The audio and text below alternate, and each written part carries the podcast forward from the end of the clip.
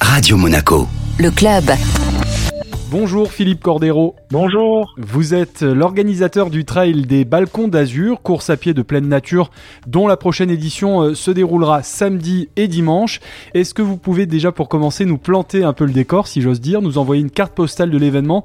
Nous sommes là en plein cœur du massif de l'Estérel. Hein. Oui, exactement. En fait, euh, le, vraiment le spot de cette course c'est l'Estérel. Et l'Estérel est un massif euh, montagneux qui se jette dans la mer. En fait, on a des couleurs exceptionnelles avec le vert, le rouge rocher rouge de, de l'STRL et qui se jette dans la mer. Un spectacle fantastique. Alors l'événement se décline en différentes courses, différents formats selon euh, le niveau et les compétences des, des coureurs. On part en tout cas de Mandelieu à Napoule. Exactement. C'est un circuit en boucle. On part de Mandelieu à Napoule et on arrive à Mandelieu à Napoule en passant par le massif de l'STRL et on va jusqu'à pratiquement euh, à la frontière de, de d'Aguet, Saint-Raphaël. Sur le premier parcours, euh, c'est 23 km qui se déroulent le samedi et le lendemain, le dimanche, on a les deux grandes courses, 45 km et 70 km. Évidemment, c'est pas à la portée de tout le monde, hein, vu le dénivelé et vu la longueur des courses.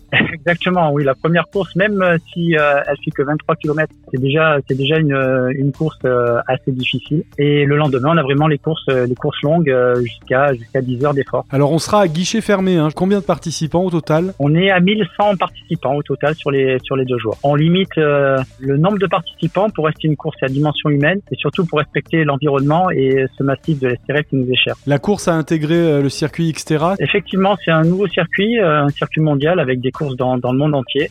Lorsque les gens s'inscrivent sur une des courses, ils peuvent se qualifier pour la finale. Le Xterra, c'est une marque reconnue mondialement dans le, dans le monde du, du triathlon vert. Est-ce que ça veut dire qu'on aura sur ce trail des balcons d'Azur quelques-uns des euh, meilleurs athlètes mondiaux, des meilleurs spécialistes? Mais cette année, c'est le début de, c'est le début de, de, de, ce, de cette série. Donc euh, peut-être pas cette année, mais dans l'avenir, oui.